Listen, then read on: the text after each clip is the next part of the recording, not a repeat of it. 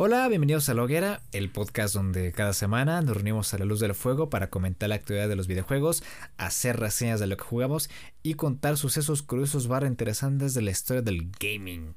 En este caso, llegamos a la temporada de juegos. Eh, toca hablar del Summer Game Fest. En esta primera parte vamos a tener seguramente dos o tres partes porque hubo 100 eventos, o ha habido 100 eventos y todavía tenemos eventos hasta julio, agosto, entonces vamos a estar muy activos aquí en, en el podcast. En esta primera parte hablamos de el evento inaugural del Summer Game Fest, hablamos de, de Volver Digital y hablamos de la conferencia de Xbox y Bethesda. Eh, activa las notificaciones para que no se pierdan los episodios que no tienen fecha.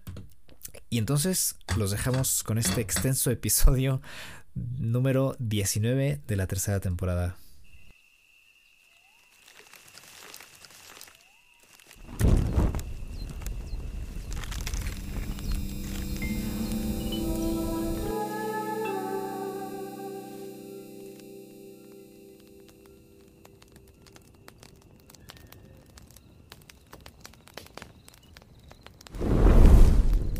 El Summer Game Fest, parte 1. Libro 1. Y vaya que sí, ¿eh? Libro 1, sí. yo no descarto que vayan a ser tres partes de este podcast. Porque, porque es probable. Y, también, por ejemplo, apenas nos enteramos de lo del Overwatch, que va a haber un evento específico para el Overwatch. Es que ya vamos a llegar al Overwatch ahorita en su momento. Pero vamos a tener un evento el 16 y va a seguir habiendo eventos de aquí a julio, más los que ya tuvimos. Entonces, la locura, hermano. Podemos empezar con... ¿Con qué te gustaría empezar? Con, pues con el propio Summer Game Fest, ¿no? Con la inauguración del Summer Game Fest, con Geoff Keighley y, su line-up de juegos que tuvimos el día 9 de junio, el jueves, el jueves, el huevas. El huevas. Como siempre, hay que apuntar primero las sensaciones generales que nos dejó el, este evento inaugural. Y yo creo que, claro. Eh, para empezar, eh, también hay que anotar lo que marcó el resto del Summer Game Fest. Y es que en casi todos los eventos, o en la mayoría, que ya al final se fue corrigiendo todo esto, no, no había gameplay. O sea, teníamos puras cinemáticas, teníamos este títulos, teníamos imágenes. El gameplay fue el gran ausente durante estos primeros días.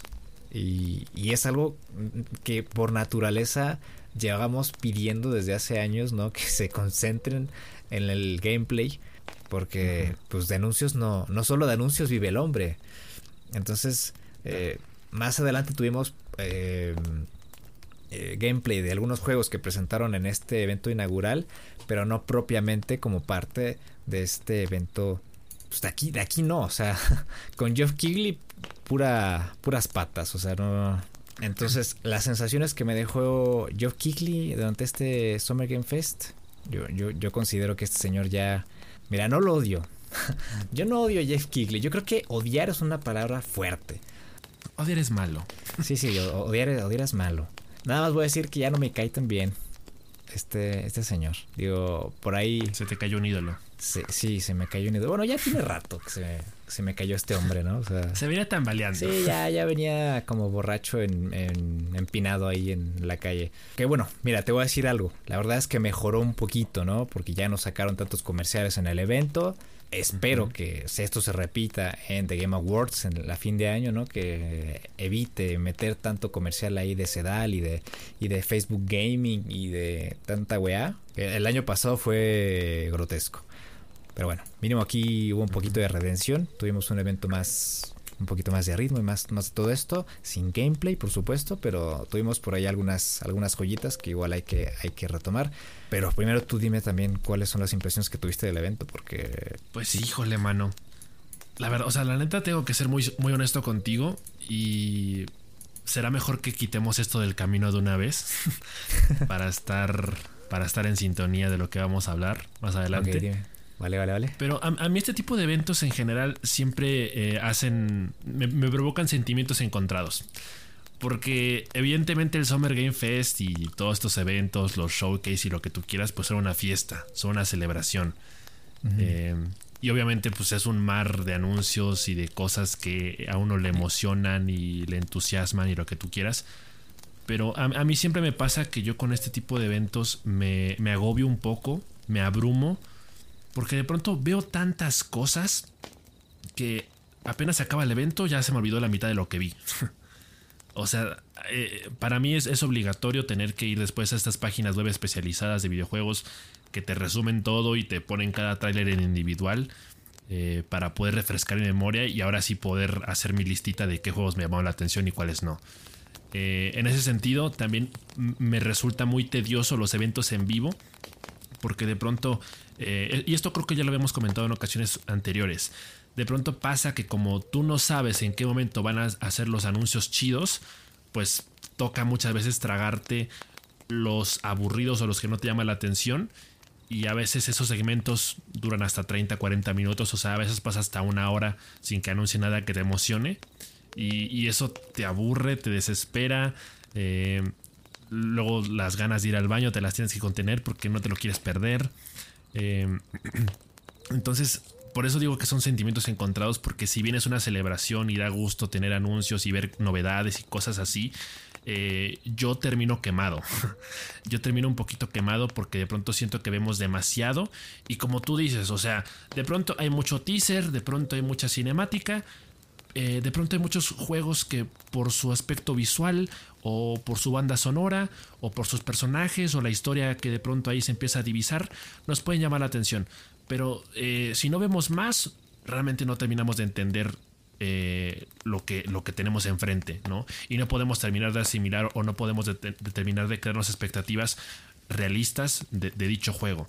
Y en todo caso, muchas veces pasa que te presentan el teaser de un juego y te dicen, ah, bueno, sí, pero va a salir hasta 2023, hasta 2024. o sea, se te olvida. Pasa mucho tiempo y se te olvida. Obviamente yo, pues sí, o sea, eh, eh, eh, y esto no es solo porque nosotros hagamos un podcast, ¿eh? o sea, no es solo por, porque nosotros tengamos esta, entre comillas, responsabilidad de, hacer un breve resumen de lo que sucedió en, las conferencias y en los eventos. Pero yo realmente les recomiendo a todos ustedes, a todos aquellos que realmente estén interesados en los videojuegos y en las novedades, que se hagan una lista.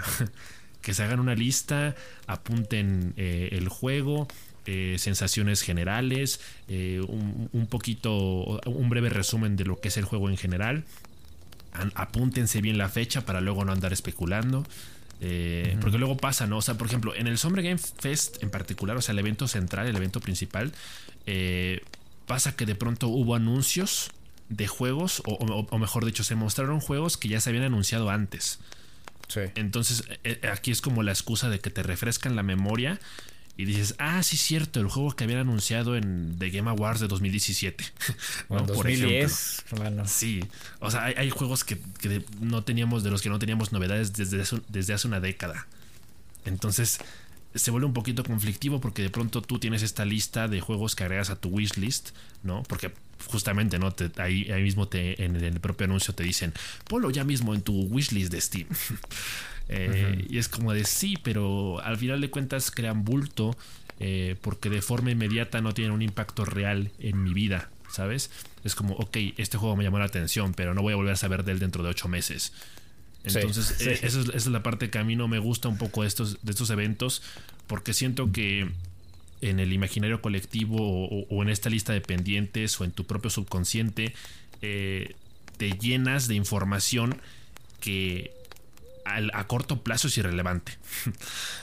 Entonces, eh, insisto, eh, creo que este tipo de eventos también hay que poder, poder verlos así con la mente un poco abierta, de decir, ok, yo voy a verlo y lo voy a disfrutar, pero voy a procurar no este no intensiar demasiado, no tomármelo demasiado en serio para realmente disfrutar de forma genuina con los anuncios que me llamen la atención y prestar especial atención a aquellos juegos que sepa que van a salir pronto. Eh, y ya está, ¿no? O sea, hablando en particular del evento del Summer Game Fest, pues, ¿qué te digo? O sea, se, me hizo un poquito largo, se me hizo un poquito tedioso. Eh, hubo partes en donde de pronto sí me aburrí. Pero definitivamente rescato muchos juegos. O sea, rescato bastantes cosas de las, de las que se vieron ahí. Estoy emocionado por varias. Eh, entonces, como que 50 y 50, ¿no? O sea, calificación final un 6.5, diría yo, porque es un poquito extenuante tener que chutarte el, el evento completo, pero al final de cuentas sabes que hay cosas que lo justifican y que hacen que globalmente valga la pena. Pero si es un poquito complicado eh, chutarte el evento entero. De hecho, te, voy a decir una cosa, y esto también eh, lo pongo ahí en la mesa eh, como sugerencia para quien la quiera tomar, como consejo. Yo ayer no tuve la oportunidad de ver el Xbox Showcase, no lo pude ver en vivo, no estaba en mi casa en el momento de la, de la transmisión. Lo vi hoy, tuve que ver la repetición hoy pero obviamente verlo en repetición tiene sus ventajas porque pues ya le puedes poner pausa o bien puedes adelantar las partes que no te llaman tanto la atención. Entonces al final el evento se vuelve mucho más digerible y creo que realmente le terminas dando la importancia a los juegos que realmente te interesan. Entonces creo que eso es una forma interesante de, acercarse a este tipo de eventos porque en el futuro me, la voy a pensar dos veces si, realmente los quiero ver en vivo o si mejor me espero a ver la, la, repetición. Que claro, uno corre con el riesgo de, tragarse spoilers, porque pues está chido obviamente ver la reacción o, ver eh, el, anuncio en vivo y hypearte junto con toda la gente, ¿no? Es escribir ahí alguna estupidez en el chat o, de pronto entrar a Twitter y ya saber de qué están hablando todos. Pero diría que tiene su lado amable el, el hecho de poder verlos después en repetición. Eso fue particularmente lo que hice con el, con el showcase de Xbox y Bethesda y lo disfruté mucho más de, como creo que realmente lo hubiera disfrutado si lo hubiera visto en vivo. Sí, totalmente, totalmente de acuerdo contigo. Digo, yo, yo tengo una práctica más, eh, una práctica similar. Yo te envié la agenda desde un día antes, ¿no? Dos días antes. Sí, eso me ayudó mucho ya estaba yo mentalizado, o sea, es que prepararse mentalmente para este tipo de temporadas porque sabemos que tenemos que estar sentados durante por lo menos 5 o 6 días escuchando y absorbiendo toda la información que tienen para mostrarnos. Que hay eventos que no te los anuncian, pero que también forman parte de esta temporada, aunque no formen oficialmente parte del Summer Game Fest, están ahí. Por ahí tuvimos el Epic Game Showcase y tuvimos lo del Wholesome Games también se alarga la lista de eventos y se alarga el, tiempo de horas que vamos a tener que estar sentados y, escuchando. Entonces yo me hice un, itinerario ahí en el que decía, ah bueno, entonces si el jueves tengo el Summer Game Fest a la una, antes de, eso tengo que acabar mi trabajo de 7 a 9 o de 8 a 10, eh, almuerzo a las 11, me baño a las 12 y ya a 12 y media, una, ya estoy ahí sentado con mis palomitas o con mis papas, lo que sea, para disfrutar del evento.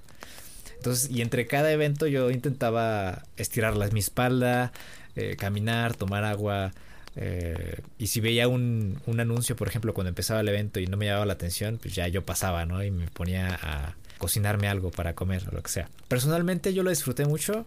Obviamente hubo sus excepciones, ¿no? Como el PC Gaming Show, que la neta sí se la mamaron con sus dos horas y media casi de, anuncios. Que de esas dos horas y media, eh, una considero honestamente que son juegos, eh, algunos, ¿no? Así como muy, muy de relleno. Eh, uno tiene que gestionar su tiempo y, marcarse un itinerario si lo quiere disfrutar de forma en stream, en vivo. Em, ahí están las dos opciones para el, para el futuro y para los siguientes días, si las quieren tomar.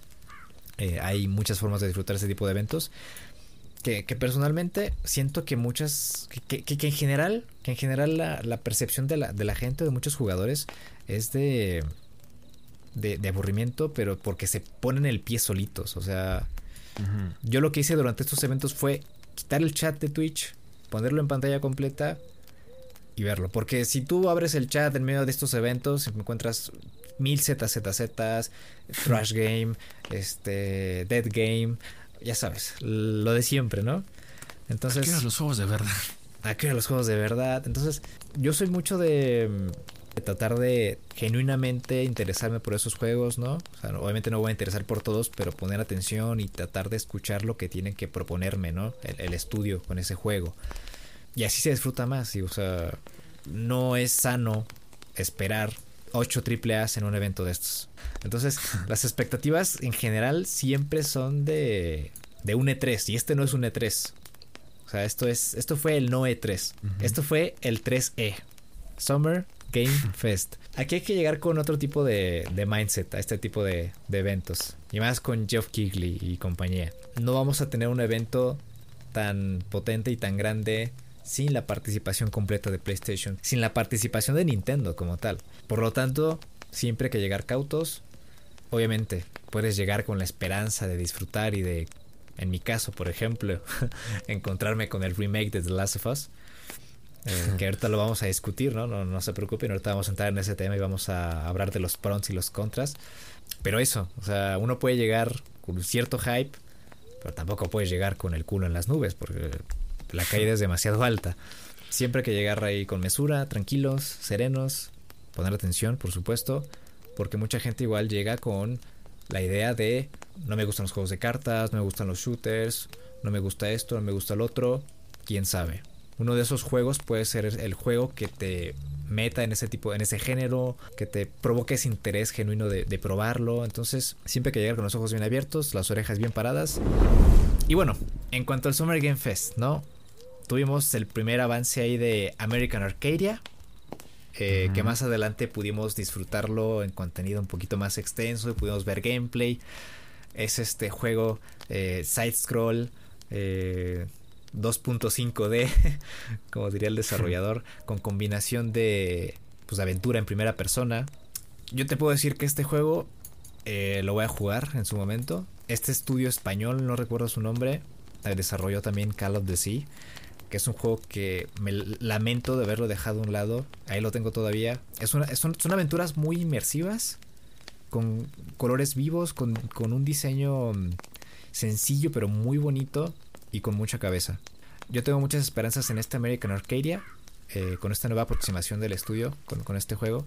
La cualidad de misterio, de investigación, de, de, de suspenso y de, y de, acción que pueda llegar a tener este juego es el motivo principal por el que me por el que estoy atraído a este juego y más que nada esa combinación que, que estaba diciendo del side scroll con el, la aventura en primera persona, ¿no? Porque por este lado tenemos a este personaje que está huyendo y está tratando de salvar su vida de una ciudad entera que lo está persiguiendo y por el otro tenemos a esta agente de seguridad o algo así que lo está ayudando en, pa en paralelo. Eh, entonces a la hora de, de, ver esas transiciones en el gameplay, si tienen la oportunidad de verlo, véanlo.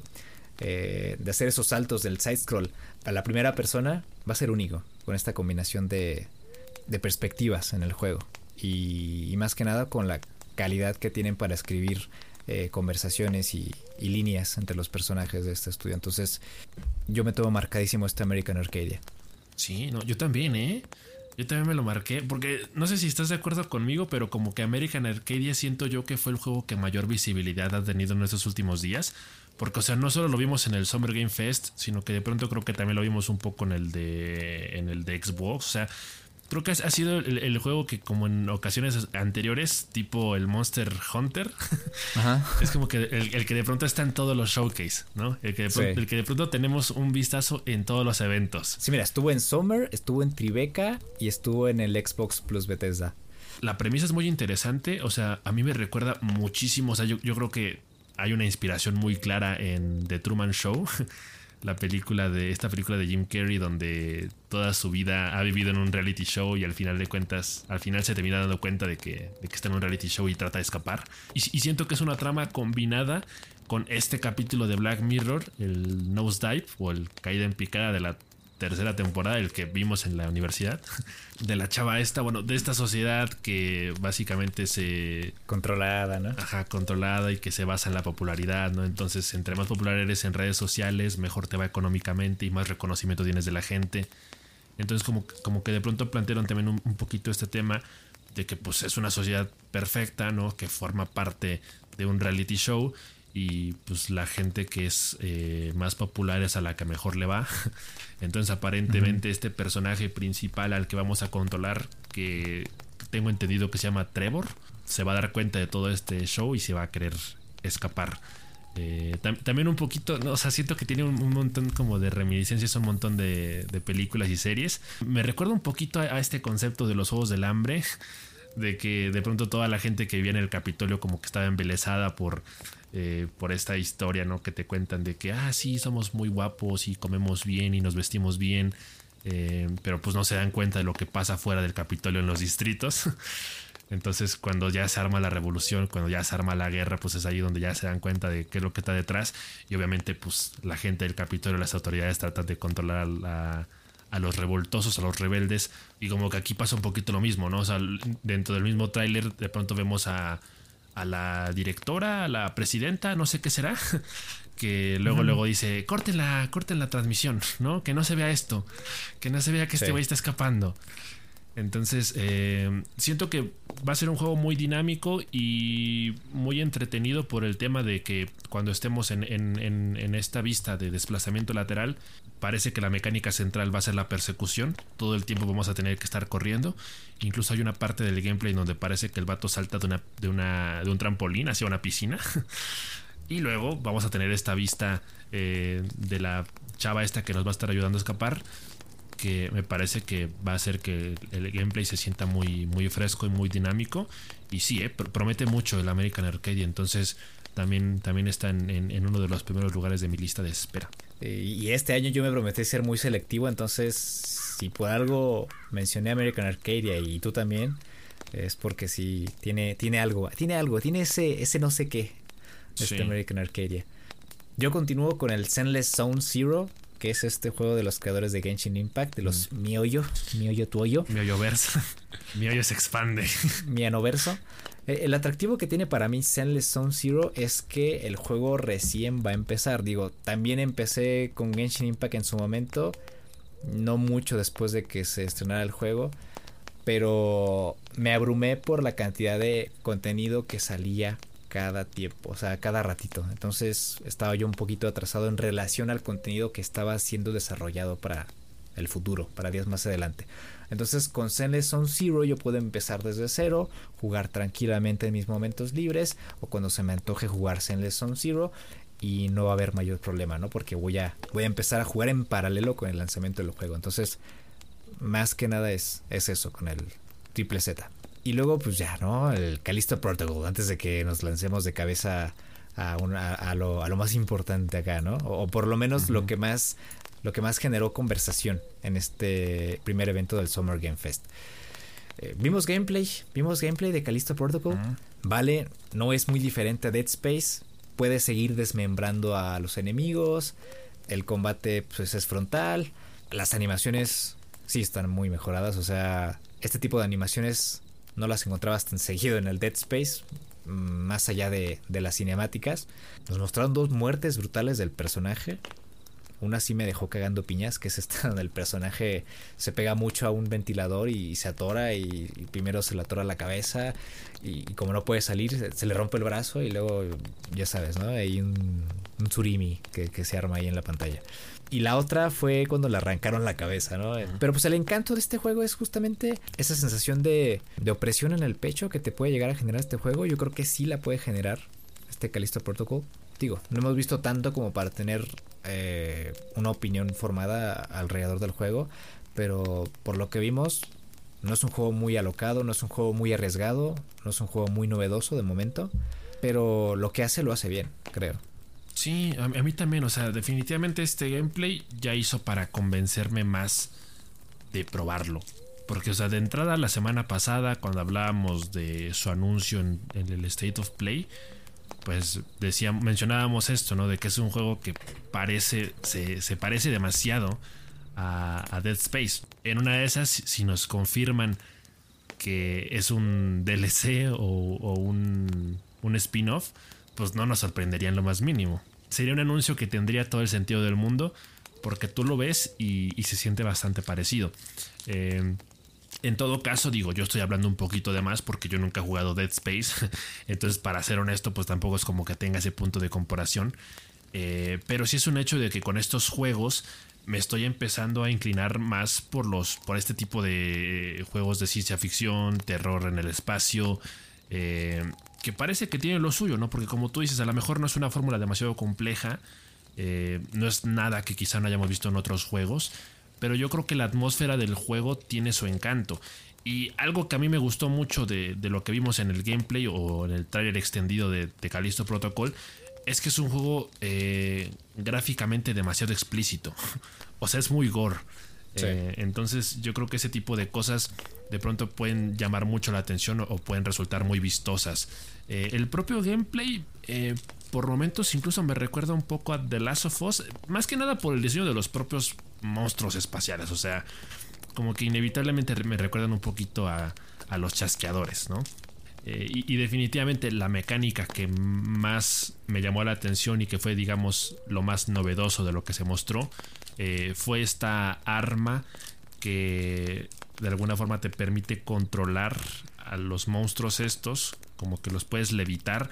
O sea, es prácticamente como el uso de la fuerza en Star Wars, porque literalmente la animación de, cómo sostiene al monstruo en el espacio y luego lo lanza contra un ventilador eh, recuerda mucho a esas escenas de, Star Wars con, con Darth Vader usando la fuerza.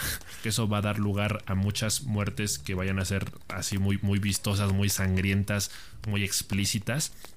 Y yo creo que ese, ese en general puede ser el encanto del juego.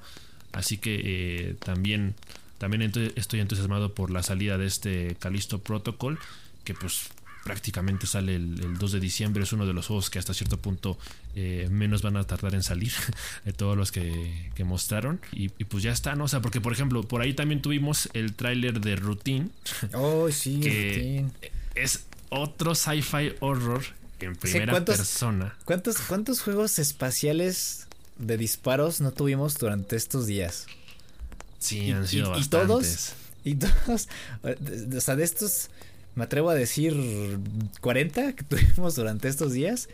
Eh, 30 tuvieron un avance cinemático, rítmico a los Suicide Squad, con disparos y música. Sí, hay, hay que tomarlo con pincitas porque realmente parece una sobreexplotación del género. Entonces, si te dan mucho de lo mismo, al final de cuentas es un poco difícil ser selectivo porque dices, bueno, si todos los juegos tienen la misma premisa y gameplay similar, pues al final del día, ¿por cuál me decanto? ¿no? O sea, ¿cuál es el bueno?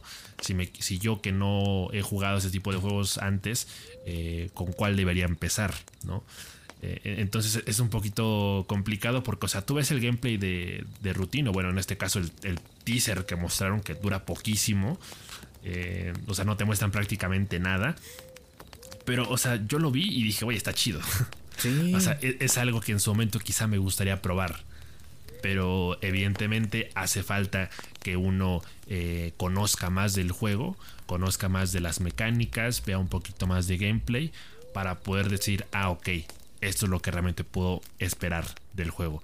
Eh, una de las partes que a, mucha gente pues ya entusiasma es que la banda sonora de Routine va a estar compuesta por Mick Gordon, que es exactamente el mismo tipo que en su momento compuso la banda sonora de Doom de 2016. Entonces pues ya tenemos una idea más o menos de qué esperar. A lo mejor por el tipo de banda sonora que va a tener este juego, pues también nos podemos dar una idea de cómo va a ser el ritmo del, propio juego. Que, que, lo que me gustó a mí de este avance es justamente la apariencia, así como en VHS la propia arma que parece una videocasetera em, en la, con la que tenemos que apuntar a los robots. No sé qué efecto iba a provocar la robot porque después eh, lo, lo, matan al, personaje en este avance. Pero me gustó mucho el aspecto visual y yo creo que por lo menos no, no vimos que disparó. O sea, por lo menos no hay balas. Entonces em, podemos llegar a creer que podemos darle un punto de creatividad por lo que probablemente será este Routine.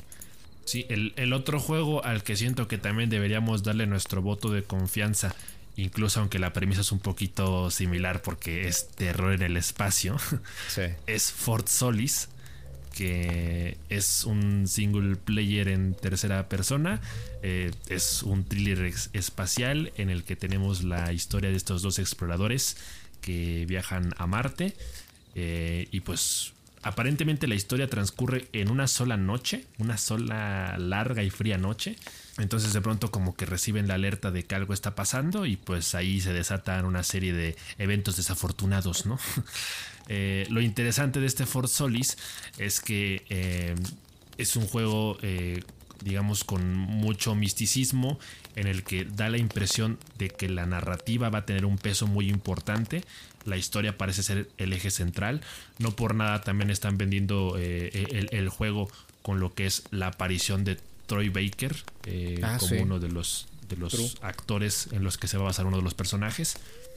Eh, entonces, de pronto ahí un poquito de lo que se mostró es esta nave espacial. Bueno, este como, como coches son para explorar el espacio, territorio espacial.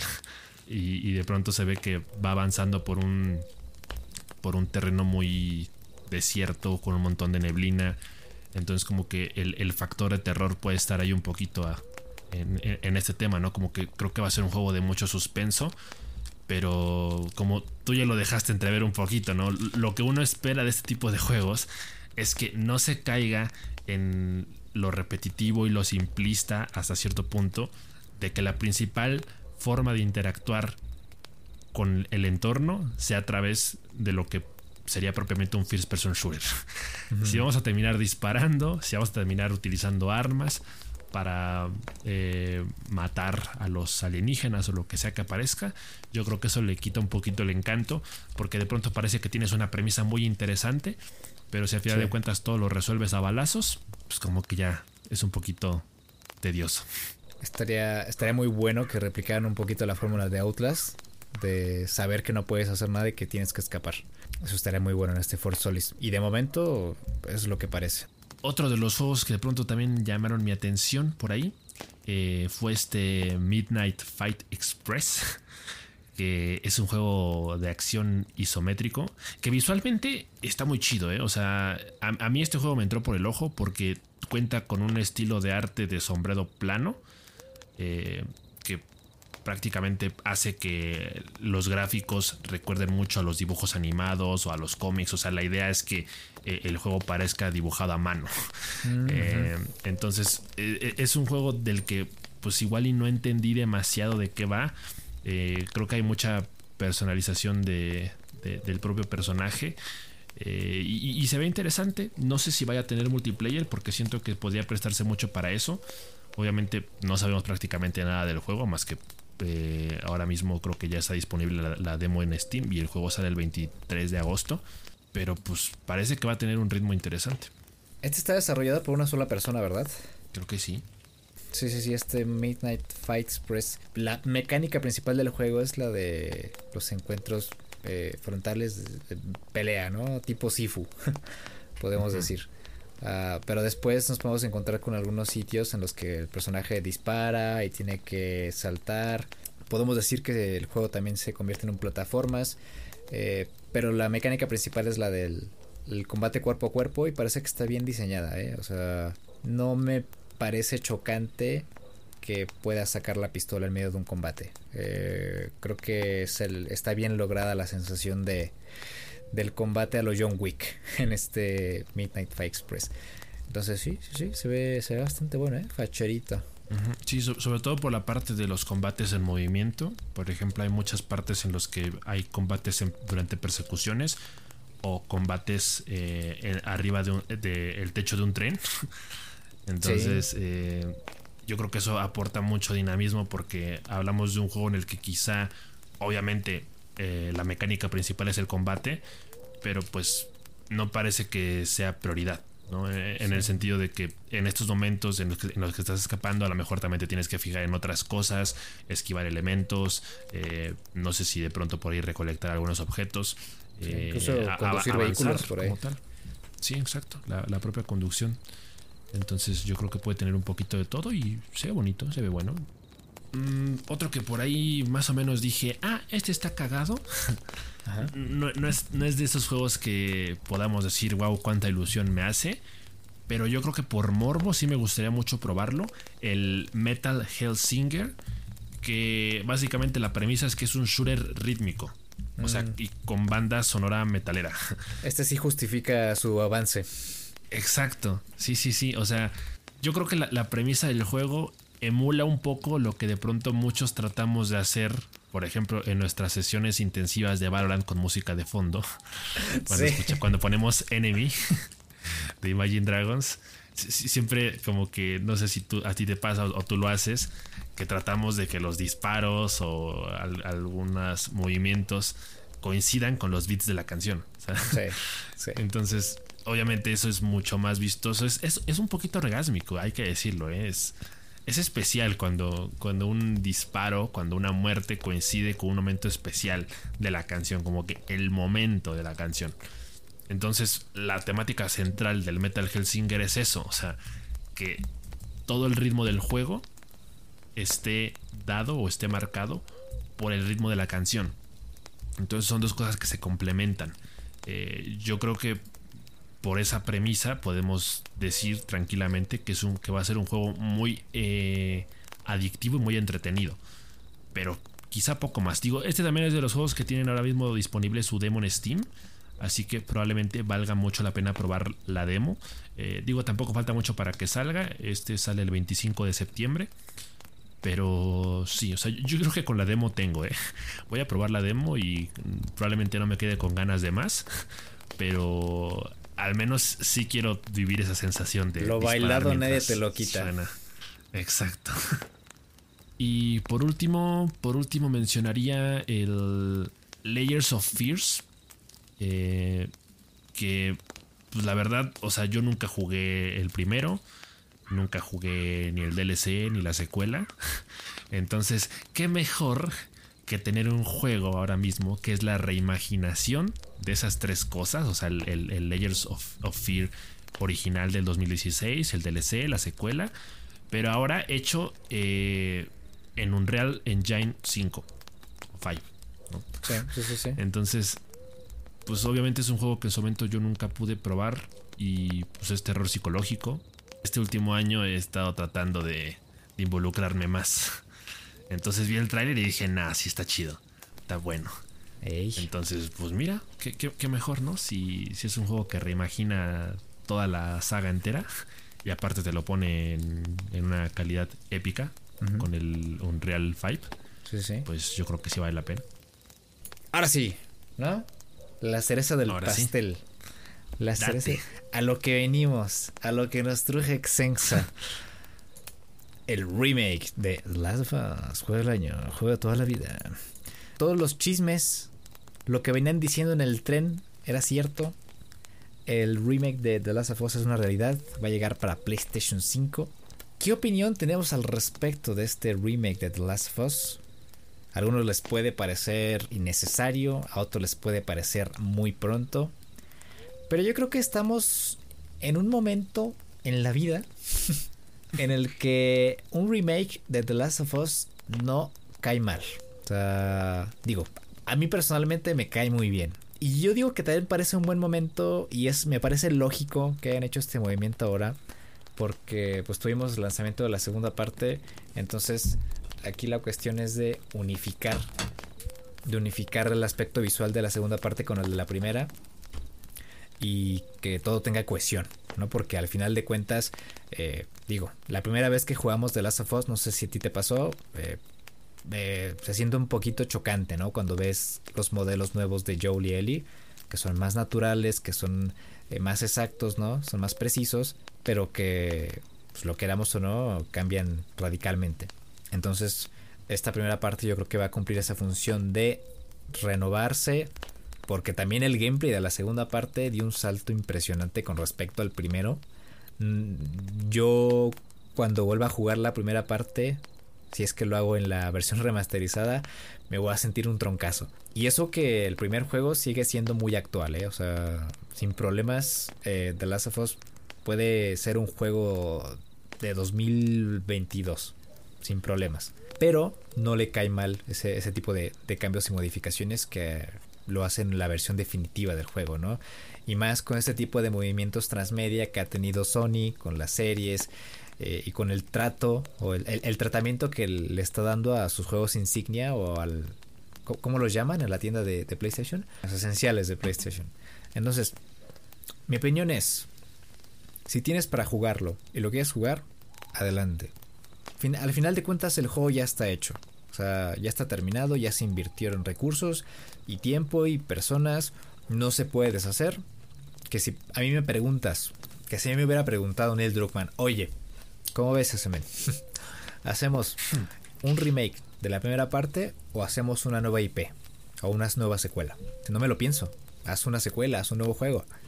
Pero ya está. Ya tenemos aquí el, el juego en septiembre. para los que los afortunados que tienen PlayStation 5, entonces pues dense, ¿no? Aquí yo creo que el mayor problema es el precio, ¿no? Que decidirse comprar este juego a 70 dólares, 70, 80 euros, puede sentar un precedente y más adelante pues ya esto se va a convertir en la norma, ¿no? Que es justamente lo que quiere hacer PlayStation. Que también ahí te, te voy a decir otra cosa. Es un remake, el juego está construido desde cero, a excepción de la captura de movimiento de Ashley Johnson y Troy Baker y el resto de actores lo que terminaron haciendo fue ajustar los valores de movimiento en algunas escenas o, en todas las escenas para que pues, tampoco se viera raro, ¿no? Porque no es la misma la tecnología de hace nueve años que la tecnología de hace un año o dos con la segunda parte. Entonces se tienen que hacer ciertos ajustes. Mucho dinero se invirtió en este en esta primera parte, mucho tiempo. Los juegos actualmente y juegos también como este necesitan una cantidad de recursos de locos que, ni, que muchas películas y productoras de cine quisieran tener. Entonces, tampoco me parece descabellado, ¿no? Los 70 dólares o los 70 euros de salida. Podemos esperar unos meses y lo puedes comprar a 50, 40, probablemente, ¿no? O sea, no, no hay mayor problema. Si no te alcanzas, espérate unos meses, no hay prisa, tienes el, el juego original este remasterizado. O puede ser la, la excusa para comprarte el PlayStation 5, que es en mi caso. Entonces, em, ahí, está, ahí está el pan. Sí, o sea, definitivamente podemos coincidir en que es un capricho. O sea, es un lujo para quien se lo pueda dar. Sí. Porque al final de cuentas es un remake que le hace mucha justicia al juego. Sobre todo si lo, si lo comparamos con la secuela. O sea, digo, tampoco es como que si de pronto juegas The Last of Us parte 2 ya no puedas volver a, jugar la parte 1 porque sientas que hay una diferencia abismal entre un juego y el otro. Yo creo que ambas partes son perfectamente disfrutables a su manera y, y al final de cuentas no creo que tampoco la primera parte le pida mucho a la segunda a pesar de que sí hubo muchas mejoras en todos los aspectos. Eh, sin embargo, claro, ¿no? Eh, ¿A quién no se le antoja ahora eh, pasarse este nuevo The Last of Us, ahora llamado oficialmente Part 1, parte 1, en PlayStation 5, y luego pasarte otra vez el The Last of Us parte 2? Ya es, ya es una transición más sutil, ¿no? Ya se van a sentir casi casi como un solo juego. Entonces, eso es lo que se quería. Eh, que digamos ya no haya tanta disparidad entre el aspecto visual o las mecánicas o las físicas o incluso la propia inteligencia artificial, artificial perdón, de uno y el otro. Sí, eso va a ser muy importante, ¿eh? lo de la inteligencia artificial. Porque si hubieran cambiado los movimientos del personaje, que no es el caso, hubieran tenido que rehacer los escenarios y terminar con otro juego diferente. Entonces, aquí una de las mayores diferencias que vamos a tener es la, la inteligencia artificial Seguramente se van a comunicar como en la segunda parte. Ya no sé si con silbidos, obviamente, ¿no? Porque no son serafitas. Hmm. Pero sí con gritos, ¿no? ¡Eh, pinche Mike! Espérate para acá, ¿no? Escuché un ruido acá atrás del, del, bote. Y, y, se van a sentir igual de humanos y las muertes van a, ser, van a tener más impacto como en el segundo juego. Entonces, eh, reimaginarme bueno, tratar de imaginar lo que va a ser la primera parte con las, esas implementaciones que le dieron muchísimo alce al, al, juego en la segunda parte me provoca ganas de orinar, porque me emociona eh, genuinamente ese tipo de, modificaciones al juego. Y... Sí, es, pura gozadera, la neta. ¿Tú, tú ves la comparación entre el juego para PlayStation 5 y la versión de PlayStation 3, la versión de PlayStation 4. Eh, y obviamente si hay una diferencia bastante notoria. Eh, que creo que sí hace mucho más disfrutable el juego. Sobre todo teniendo en cuenta que es un juego en el que la narrativa es muy importante. Es un juego muy cinemático. Yo creo que va a resultar mucho más inmersivo el jugarlo ahora eh, a mayor resolución, con unos gráficos mejor definidos, más detallados. Eh, el cabello de Ellie, eh, sus, sus, sus, pecas, sus ojos, todo se ve mucho más realista, todo se ve mejor en pocas palabras. Entonces definitivamente sí se antoja. Que si está de más o no, pues mira, eh, la versión coleccionista del juego creo que ya se agotó, algo así. Eh, ya, ya. Entonces, no hay duda de que la gente quiere jugar este The Last of Us Part 1. Eh, yo me sumo a la lista. Pero pues sí, o sea, eh, es, un, es un producto para la gente que tiene el dinero, ¿no? Eh, o, en todo caso, una, una excusa, como, como dice el SMN, de decir, va, este es el juego por el que voy a comprar la PlayStation 5. Este es el juego que vale la pena el gasto. Entonces, pues ya veremos qué pasa, porque pues ya sale en, septiembre. Digo, todavía tenemos un poquito de tiempo para, para ahorrar, pero sí ya, ya se siente muy cerca este, este remake. Ey, va a caer ahí para mi cumpleaños, para Miguelito. Y qué bueno que tomaste el, el, tema de las cinemáticas, porque en el juego original las cinemáticas estaban pre-renderizadas. Ya que ahora las, las, secuencias, al igual que la segunda parte, van a ser in-game. Entonces eso le, da, le va a dar muchísimo alce. Vamos a poder utilizar los trajes eh, extra que puedes desbloquear en el juego y que ahora sí se puedan mostrar también, también en el, en el gameplay. Y eso, pues, añadido al, asiento y un moviditas que va, a tener este juego, ¿no? Con, esa ventaja de, de los años de experiencia que ya se tuvo en el estudio y el desarrollo de la segunda parte y el motor gráfico en el que han estado trabajando durante los últimos años. Y bueno, este fue el, plato principal, ¿no? En relación a The Last of Us, porque también ahí tuvimos el, anuncio de que Troy Baker y Ashley Johnson... Ah, no, espérate, primero. primero, primero tuvimos... Eh, y ojo, que igual esto me pareció muy importante. Eh, Neil Druckmann estaba haciendo bromas, ¿no? Porque todo esto de lo del el remake de The Last of Us se filtró horas antes de que iniciara el evento principal del Summer Game Fest y estaba incluso haciendo bromas de esas preguntas que me haces sobre el multiplayer de, de, The Last of Us seguramente te las pueden contestar en Twitter, ¿eh? O sea, seguramente ahí hay, hay 100 tweets que te pueden explicar el... te pueden desarrollar el plot del siguiente juego. Y lo que pasó es que mostraron un arte visual de lo que va a ser el multijugador de facciones de The Last of Us. Punto que recalcar, importantísimo en, esta presentación, es que el juego va a tener el aspecto narrativo. No, me fallaron. Este multiplayer, que aparentemente va a ser un multiplayer revolucionario, según las palabras de, Neil, va a mantener la esencia narrativa de, la, de la serie de juegos y en teoría dice que va a ser como una revolución para los juegos multijugador en general. Muchas palabras y adjetivos se dijeron durante el desarrollo de la segunda parte y tuvimos un juego de locos. O sea, fuera de, de, ser fan de, del juego, era visible y palpable, ¿no?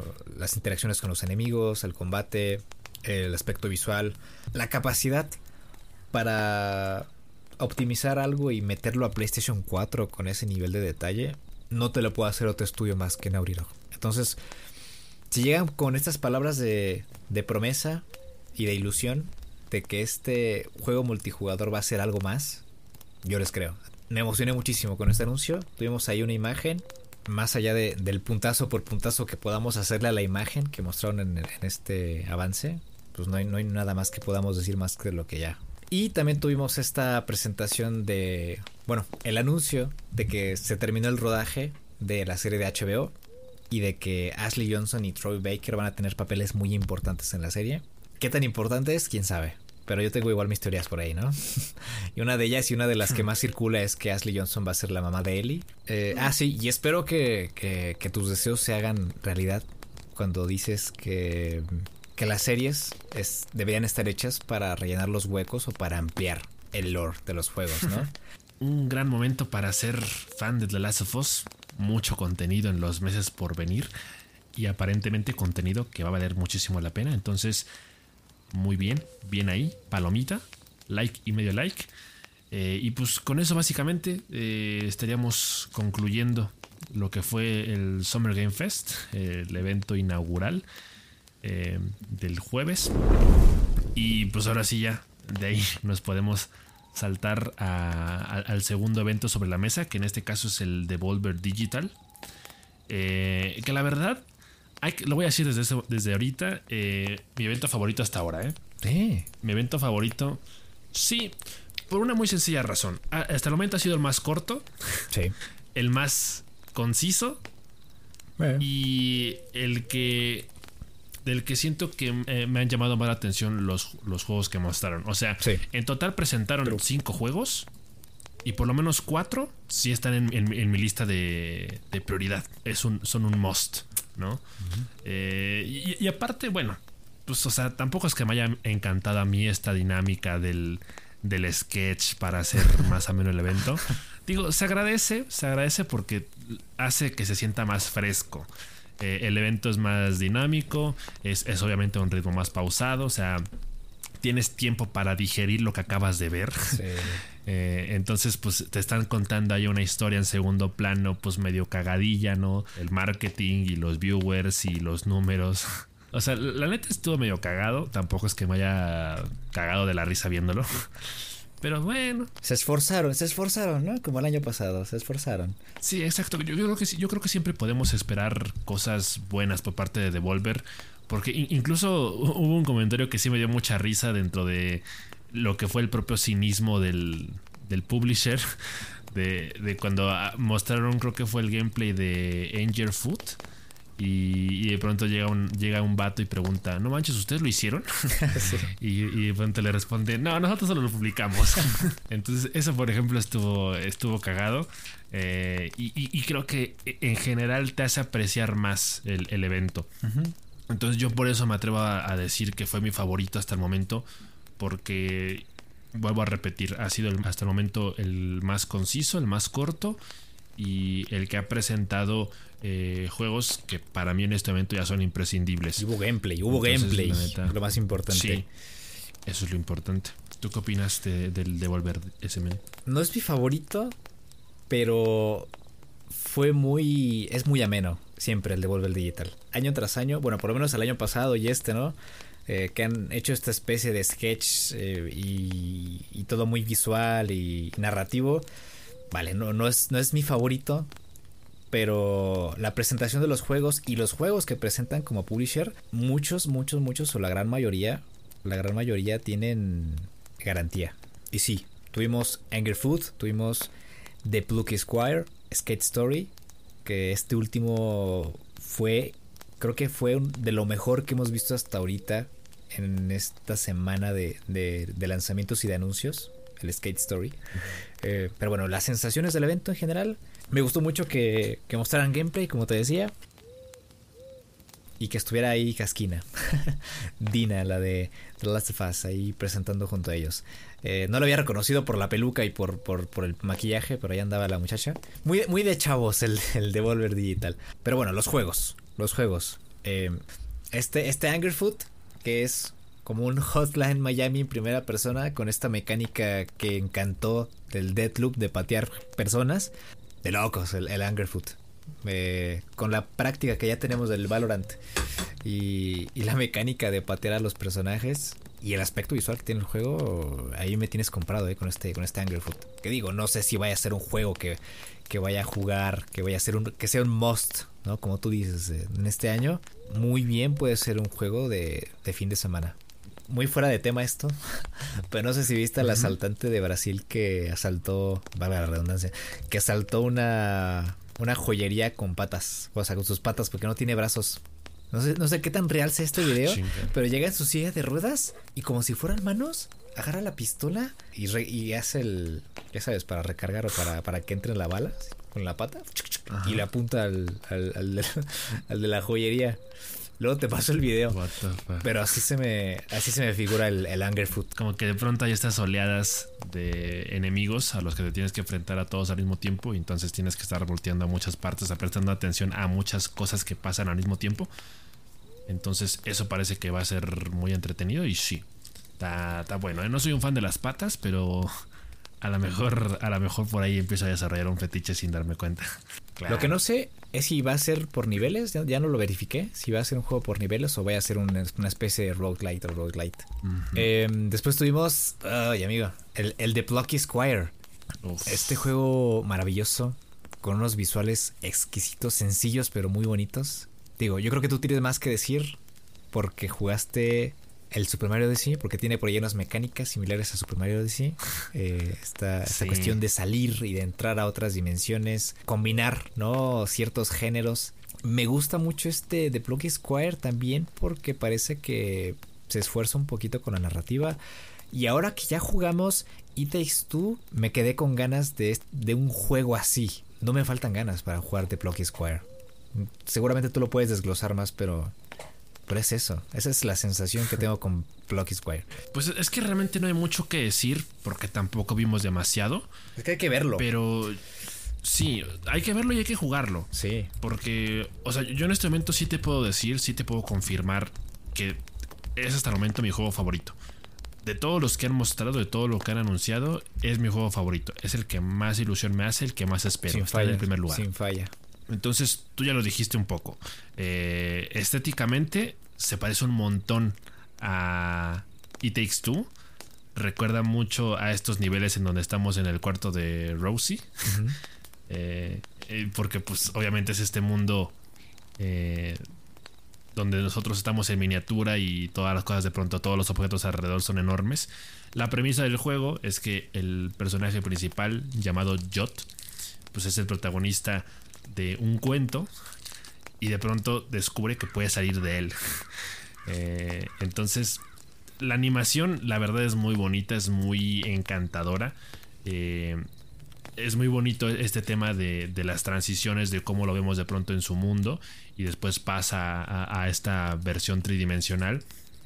Eh, y sí, también tiene muchas mecánicas que recuerdan bastante a Super Mario Odyssey porque de pronto hay estos niveles en donde vuelve a la segunda dimensión y de pronto lo vemos en tazas eh, jugando otros, eh, bueno, resolviendo puzzles o en otros minijuegos. Sí, entrando totalmente en otro tipo de género, ¿no? O sea, explorando muchos géneros de videojuegos. Por ahí había una referencia a Punch Out del juego de Nintendo. Ándale. Es un juego que visualmente a mí me atrapó demasiado. Entonces parece que sí va a tener una gran variedad de mecánicas que van a estar justificadas dentro de la propia historia del, juego. El personaje principal es encantador y todo a su alrededor es, estéticamente muy, muy bonito. Entonces yo creo que hay muchas razones para, tenerle ganas a, un juego como este. Precisamente porque después de haber jugado Takes Two, efectivamente nos quedamos con ganas de más.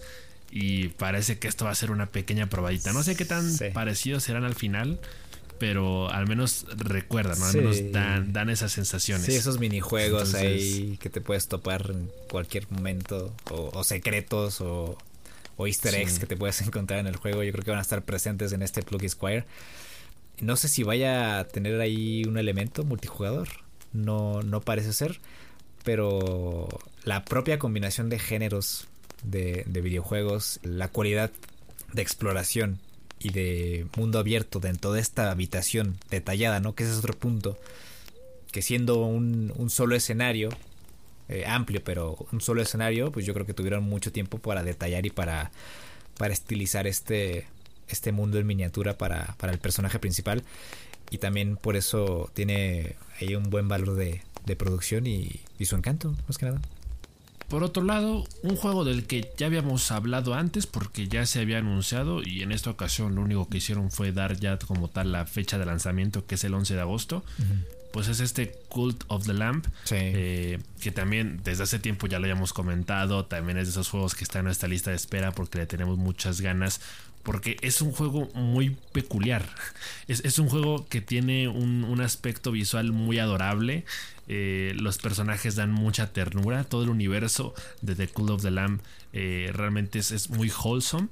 Eh, pero la historia es un poquito rollo satanismo, misticismo, muy gore también de pronto.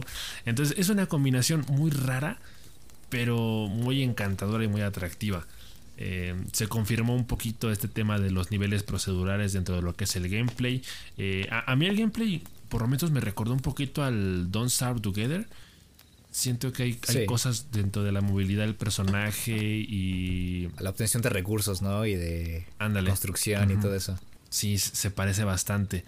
Entonces, pues sabemos que la premisa es ir eh, profesando la palabra de, de tu culto y pues prácticamente convertirlo en el único culto del mundo.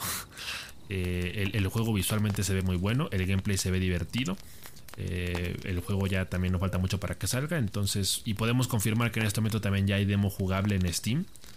Así que pues sería interesante poder irlo probando en los próximos días para ver qué tal. Pero bueno, tenemos esto de reencontrarnos con juegos pasados, ¿no? Yo creo que la gran novedad y la sorpresa de este Devolver Digital fue el Skate Story. ¿No? Porque parte de esta premisa de que somos un demonio hecho de, de cristal, ¿no? Y, y, de cristal y de dolor, dice. Ajá, de cristal y de dolor. Es como una ahí, eh, analogía muy curiosa, ¿no? De, de, estar sobre una patineta siendo un ser tan frágil dentro de un... Eh, de un infierno, de su propio infierno, ¿no? Que, por el cual tenemos que patinar y, y, cruzar y todo esto, ¿no? Entonces nos encontramos con estas mecánicas de los juegos de patinaje de antaño, en los que pues tenemos que bajar bien la patineta, lograr los trucos, evitar caernos. Pero el plus que tiene el juego es la, el aspecto visual y la movilidad de la propia cámara. Eh, que da esa sensación de, de, del game feel, del personaje pesado y de la dificultad de patinar, básicamente. Me pareció muy curioso esta secuencia en la que justamente el personaje se cae, se rompe en pedazos y también la cámara se cae con el personaje. Siento que va a ser un juego eh, desafiante. Eh, proyecta mucho el gameplay de, Skate Story con el apartado visual y, y, sonoro. Proyecta mucho el game feel de lo que es el juego en general. O sea, sin, sin, tener, sin tener que jugarlo, como que sabes más o menos cómo se siente jugar Skate Story. Entonces, eso es, eso es algo que no había sentido con, con ningún avance durante estos últimos años.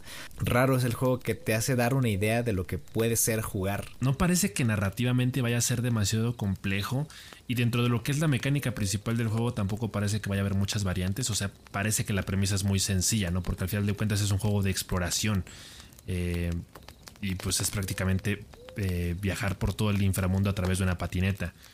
Entonces, eh, las vibras que a mí me, trae el juego son de un juego que puede terminar siendo muy inmersivo y muy adictivo por su propia atmósfera. Va a ser adictivo estar ahí eh, horas explorando, simplemente patinando con esa banda sonora de fondo, eh, descubriendo el mundo, eh, con estos movimientos de cámara que tú mencionas.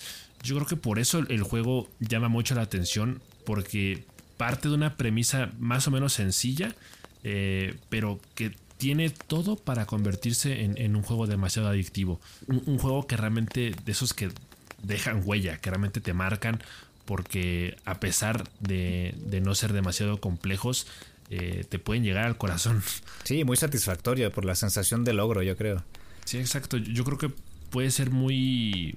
Es como una palmadita en la espalda. Es un juego que yo creo que va a dar para mucha reflexión. Entonces, pues definitivamente también está en, en, mi lista. Sí, se va a prestar mucho para hacer playlists en Spotify y ya y sentarse a jugar y patinar. Tratar de, de, cruzar los escenarios y de avanzar en el juego. Así es, men, y pues ya. Ahora sí, con eso ya cerramos oficialmente Devolver Digital. Y pues pasamos a, a otro plato grande, a otro pez gordo de los últimos días. Vamos a tratar de ser breves y concisos con el Xbox más Bethesda Games, que estuvo lleno de, sorpresas por ahí. Bueno, tú que lo tienes más fresquito, ¿no? ¿Cuáles son tus impresiones de este, de este Bethesda y Xbox? Yo creo que no nos equivocaríamos al decir que de nueva cuenta Xbox se sacó la tula y la restregó sobre la mesa. ya lo había hecho el año pasado. Me... Ha, ha habido una mejora muy notable en sus últimos eventos porque sí se nota que cada vez eh, son más concisos y más concretos con lo que quieren hacer y con lo que quieren mostrar. Eh, entonces eso habla muy bien del estudio. Obviamente esto también ya fue la oportunidad para que la propia Bethesda mostrara lo que ha estado haciendo, lo que ha estado en lo que ha estado trabajando en colaboración con Xbox durante el último año. Y al final de cuentas la premisa fue, miren, tenemos aquí un montón de gameplay, eh, casi no van a haber interrupciones, prácticamente no hicieron pausas y al final de cuentas todo lo que mostraron dijeron eh, son juegos que se van a poder jugar en los próximos 12 meses.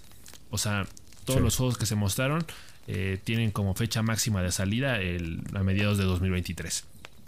Y obviamente también estuvo muy recalcada esta idea una y otra vez de que prácticamente todos los juegos que mostraron van a formar parte del Game Pass. Entonces, pues ahí ya te, realmente te están convenciendo mucho. Yo, yo, creo que Xbox hoy por hoy es una de las propuestas más sólidas. Dentro de lo que son los juegos que mostraron, sí hubo bastante variedad y hay muchos juegos que yo sí me apunto, pero las impresiones generales es que Xbox va por muy buen camino y que tiene un modelo de negocios prácticamente impecable. Pero aquí el puntazo fue el presentar gameplay y el revivir a Overwatch. Siempre estuvimos insistiendo en esto, ¿no? De que Overwatch 2 tenía que ser un free to play sí o sí si quería regresar y quería tener un lugar en la mente de las personas y afortunadamente así fue, ¿no? Ahora con la adquisición de Microsoft, yo creo que Microsoft ya está tomando riendas del proyecto de, Overwatch, o por lo menos ya en cuanto se cierre la compa de Microsoft, pues mínimo ya tengan un poquito de tarea hecha. Tenemos Overwatch 2, por lo menos el PvP, free to play, eh, en octubre, ¿no? Definitivamente que Overwatch 2 sea free to play es el requisito mínimo indispensable para que el juego vuelva a considerarse como una opción viable. Eh, es, lo mínimo que, se le pide para que se tome en serio el proyecto. Porque después del cagadero que han hecho en el pasado y por el tipo de juego que es en particular, eh, definitivamente no le quedaba para nada, no tenía ningún sentido que fuera un juego de paga. Yo probé la beta eh, jugué, la verdad, muy poco. yo creo que no jugué ni dos horas. Pero mis impresiones fueron un poco las mismas que el juego base, que el juego principal ya me había dejado en el pasado. Eh, no me parecía un juego en su momento muy amigable con el jugador casual.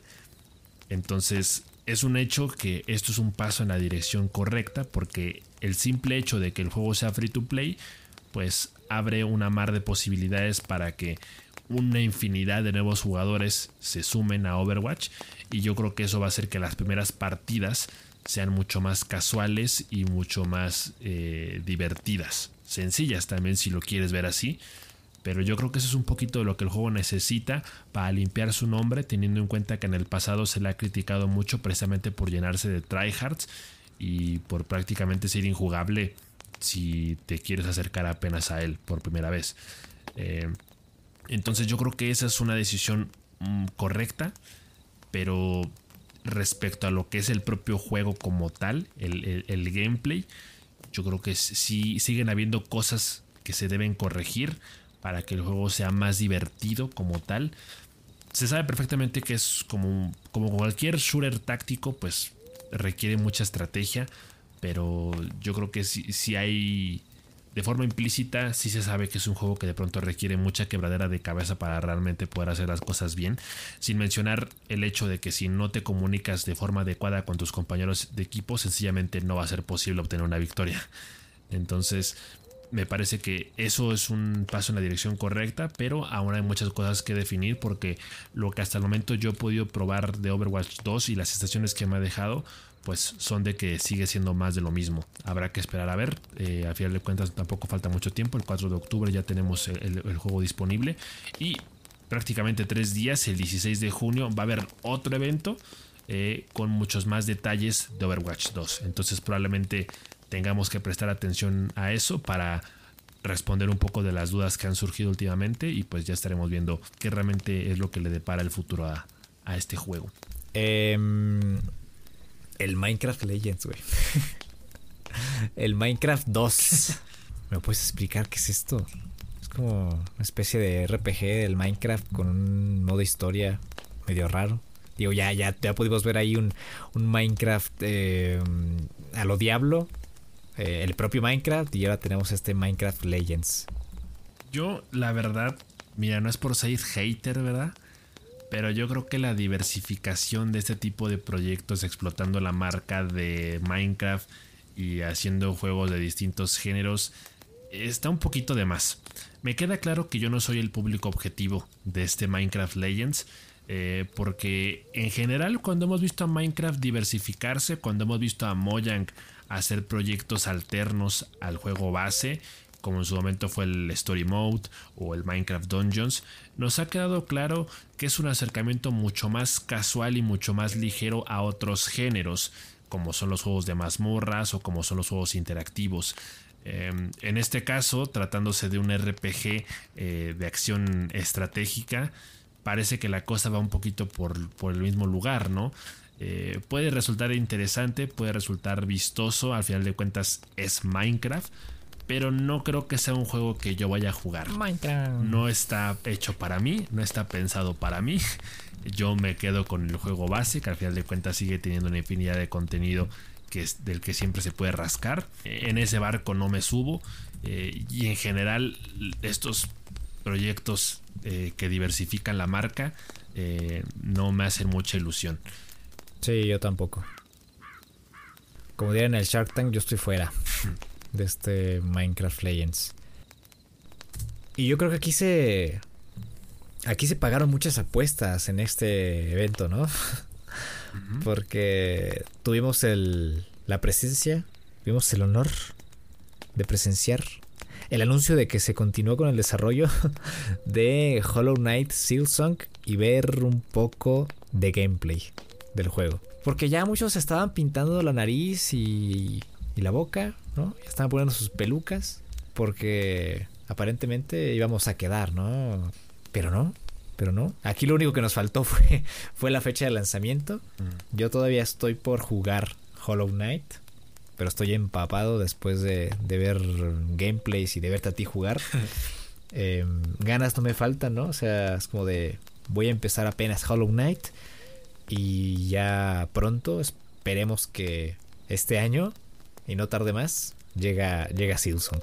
Este es de los anuncios que de pronto sí meten un poquito de presión porque digo, era de los cantadísimos, era de los que todo el mundo esperaba, ya estábamos muy desesperados por tener novedades de Silksong, pero al final de cuentas somos conscientes de que para entender aparentemente la historia de, este juego, pues hay que tener referencias o hay que haberse empapado un poquito de la historia del primer juego, del Hollow Knight. Eh, yo ahí también he quedado mucho a deber, lo que he jugado del juego en realidad es una mínima parte comparado a lo que todo el juego realmente ofrece, todo el contenido que contiene. Entonces ahí como que sí mete un poquito de presión porque para entender las referencias pues hace falta haber jugado el primero. Pero eh, hablando específicamente del gameplay, pues parece que va a ser un poquito más de lo mismo. Eh, con este juego en, de mazmorras, plataformeo, desplazamiento lateral. Yo creo que realmente eso fue lo que nos cautivó del primer juego. No por nada Hollow Knight es como el, el Metroidvania insignia, ¿no? al que todos siempre hacen referencia cuando se habla del género. Entonces sí. lo hecho en la primera parte fue bueno, entonces está todo para reciclar la fórmula tranquilamente en una segunda parte que seguramente será igual de cautivadora. Da mucha ilusión, da muchas ganas de jugarlo, pero sí nos faltó la fecha porque pues creo que nada más, no, bueno, creo que ni siquiera se dijo el año, ¿no? No sé si saldrá el próximo año, ¿no? Pero de cualquier forma no parece que, que vayamos a tenerlo pronto. Pero bueno, que hicieran un anuncio significa que mmm, muy lejos no estamos. Exacto. Otro de los anuncios que me emocionó mucho fue que mostraran gameplay de A Plague Tale Requiem. Claro. Este juego de Asobo, ese estudio independiente basado en Francia. Va a llegar en 2022. No, no dijeron fecha, pero pudimos ver el gameplay, pudimos ver a Hugo y a Misia, pudimos ver eh, nuevos sistemas de sigilo. Por ahí vimos una ballesta, vamos a poder usar una ballesta en este juego. Regresan los niños rata que nos van a estar persiguiendo a lo largo del juego. Eh, siendo Minecraft, Minecraft, minitas. Y aparentemente Amicia va a ser más agresiva, entonces el sigilo va a tener un poquito más de gustito, va a tener un poquito más de salseo, de ese condimento eh, rico que le pones al pollo antes de asarlo. Estoy emocionado por, por ver un poco más de acción en este juego. O sea, le sobraba en la primera parte y, le valía para, para que fuera un buen juego y se complementaba muy bien con la narrativa del juego. Entonces, mm, ya nada más hay que esperar fecha. Eh, hay que ahorrarle, hay que armar la vaquita para comprar un PlayStation 5 o una consola de nueva generación o un PC Master Race, porque si no, no vamos a poder jugarlo. Entonces, eh, nada más eso. Por ahí, otra de las joyitas épicas de estas que valen la pena prestarles atención es este juego llamado The Last Case of Benedict Fox, que aparentemente es un juego de plataformas con una vibra de culto satánico. Eh, también se definió ahí como que un, un plataformero 2.5 en el que van a haber un montón de giros de tuercas dentro de lo que es la historia. Eh, la premisa es interesante porque tenemos este señor detective, no sé qué será, eh, que de pronto es visitado por un espíritu que le promete conocer más sobre el pasado de su papá eh, a través de sus propias vivencias. Entonces es un juego con, mucho misterio, eh, de, mucha investigación aparentemente. Rollo un poquito detectivesco, pero más acercado hacia el mundo de lo satánico. Entonces, eh, esa premisa resulta muy interesante y, es de esas joyitas que de pronto parece que, pueden terminarse disfrutando mucho porque a nivel narrativo pueden terminar ofreciéndonos demasiado, incluso si las mecánicas del juego no son demasiado complejas, pero bien complementadas por el aspecto visual. Así que eh, definitivamente es uno de los juegos que, que quizá no hacen mucho revuelo dentro de lo que es la presentación del showcase, pero uno sabe que son de las joyitas de las que de pronto sí hay que apuntarse porque puede que sea una joya perdida entre todos los demás anuncios. Mm, otro de los juegos que me llamó la atención y que dije, mm, este está interesante.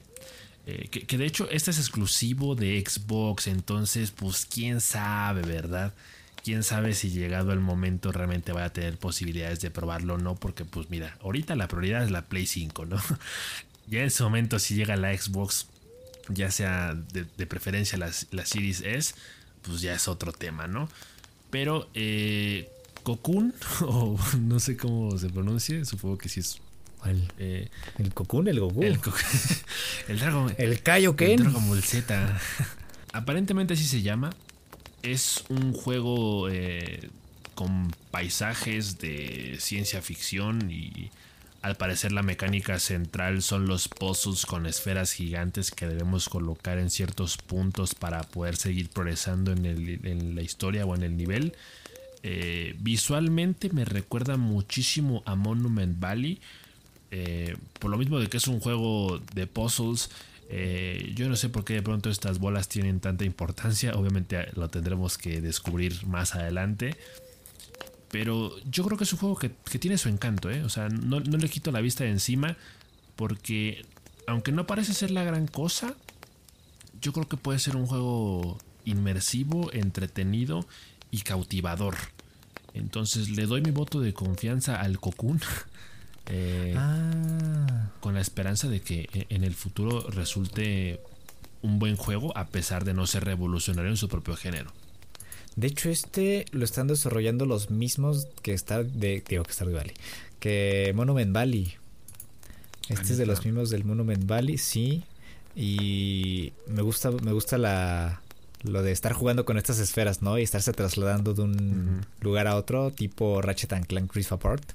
Entonces puede ser atractivo desde, desde ese punto, ¿no? Desde el punto de los puzzles y la interacción con el, con el mapa y los objetos. Puede ser un juego para para disfrutar así en una tarde, una noche de, tranquis, me gusta, me gusta, sí es cierto. Este, este me lo dejé a un lado, ¿eh? Visualmente igual es, es sencillo, pero es muy bonito, ¿eh? Muy, muy propio de, estos, de, estos, de esta gente. Ya nada más para finalizar, pues lo que prácticamente fue el One More Thing del Xbox Plus Bethesda Showcase. Ah, sí, pues fue el Starfield, ¿no? Porque aparentemente mucha gente lo esperaba y mucha gente estaba eh, desesperada por tener novedades del juego. Yo recuerdo que en su momento, creo que fue el año pasado, cuando ya habíamos hablado de Starfield. Sí, sí, sí, sí. Eh, en su momento yo, yo mostré un interés genuino en el juego porque el tema de la exploración espacial me parecía atractivo, sobre todo teniendo el contexto de que en su momento el acercamiento más directo a eso había sido No Man's Sky, pero sabemos que fue un juego que comenzó con el pie izquierdo, se tropezó. Eh, han arreglado muchas cosas, han mejorado el juego en los últimos años. Eh, pero en todo caso Starfield parecía una propuesta alternativa que mejor estaba llevando el concepto. Eh, en este caso nos lo volvieron a confirmar. Es, es, nos dijeron que es prácticamente el juego más ambicioso que han hecho. Y la premisa parece confirmarlo, porque al final de cuentas es un RPG galáctico. Eh, no me gusta mucho la parte del combate en First Person Shooter porque parece que va a tener un peso muy importante dentro del juego. Eso a mí ya realmente ya me hace que me, baje del, barco. Eh, no, no le tengo ganas a Starfield precisamente por eso. porque se incide en, este tema de, que esa sea la principal mecánica con la cual se, interactúa con, con, el, con el mundo, con el alrededor. Eh, pero pues hay, hay un montón de cosas que de pronto pueden ser interesantes porque es un juego eh, en el que hay mucha personalización del personaje principal. Eh, tú le seleccionas tres habilidades bases eh, según el, background del personaje que escojas. Eh, puedes ponerle rasgos opcionales que ofrecen ventajas y desventajas. Hay todo un árbol de habilidades que se va desbloqueando conforme completas misiones o encuentras objetos. Hay crafteo de armas. Puedes crear campamentos en distintos lugares. Eh, construir tus propias naves espaciales. Conducirlas, evidentemente. Y aparentemente hay más de mil planetas para explorar. Entonces es un juego con contenido ilimitado aparentemente. Eh, yo creo que Starfield está eh, ofreciendo el vicio. Eh, yo creo que juegas Starfield y no vuelves a ver la luz del sol en tu vida. Porque la premisa es esa, que hay demasiado contenido para, para explorar, para interactuar. Puede ser interesante. La premisa del juego es que tú te unes a, esta agencia espacial de exploración y al final de cuentas tu misión es descubrir qué hay más allá. Entonces es una pregunta muy abierta, es un poquito ambigua. Eh, yo creo que lo interesante van a ser precisamente todos estos descubrimientos que uno pueda hacer. Pero la premisa del juego a mí me agobia un poquito precisamente porque parece demasiado contenido. Eh, eh, en plan, ¿dónde está el límite? ¿A dónde se llega? ¿Cómo sé cuándo ya acabé? Eh, yo creo que es un vicio para el que mentalmente no estoy preparado y sobre todo por temas de tiempo tampoco. Y aunado a este tema que ya comenté del, combate en primera persona, shooter prácticamente, pues ya son cosas que definitivamente no, no me animan pero parece un, proyecto demasiado ambicioso, le están echando muchas ganas, tiene un montón de, características, así que capaz que al rato eh, me calla la boca y me, me termino sumando a la aventura de Starfield, pero de momento yo diría que no. ¿Tú qué tal, ese ¿Tú, ¿Tú qué opinas de Starfield? Mm, yo opino que han sido muy injustos con Starfield, porque he visto en Twitter y en muchos lados muchas comparaciones con No Man's Skies, ¿no? provienen de un mismo sitio, básicamente, ¿no? O sea, son juegos que comparten eh, este elemento de exploración espacial, em, de establecerse en un sitio, ¿no? De, no sé, no sé por qué buscarle aquí este, similitudes cuando es natural que un juego de este corte tenga las mecánicas, las mismas mecánicas y elementos, ¿no? Yo personalmente lo mismo. Eh, estoy muy desencantado con el combate de Starfield, o por lo menos lo que mostraron. Me es más llamativo el combate espacial, ¿no? En, entre naves y la propia exploración espacial, ¿no? Ya no tanto, te digo, el, bajarme de mi nave y, explorar a pie lo que tenga que ofrecerme uno de los ciento y un planetas. No sé qué esperaba yo de Starfield. No sé qué esperaba yo al ver los avances y todas las noticias y los comentarios desde el año pasado. Yo estaba más emocionado por la expectativa de lo que iba a ser el juego que por el propio juego. Me bajó un poquito el, ánimo, el, el, propio avance, como que resultó contraproducente, aunque hay que decir que sí tiene sus cositas el juego, ¿eh? o sea, visualmente se ve muy bien. Eh, lo, lo, que tú mencionaste, ¿no? La personalización y la ramificación de habilidades.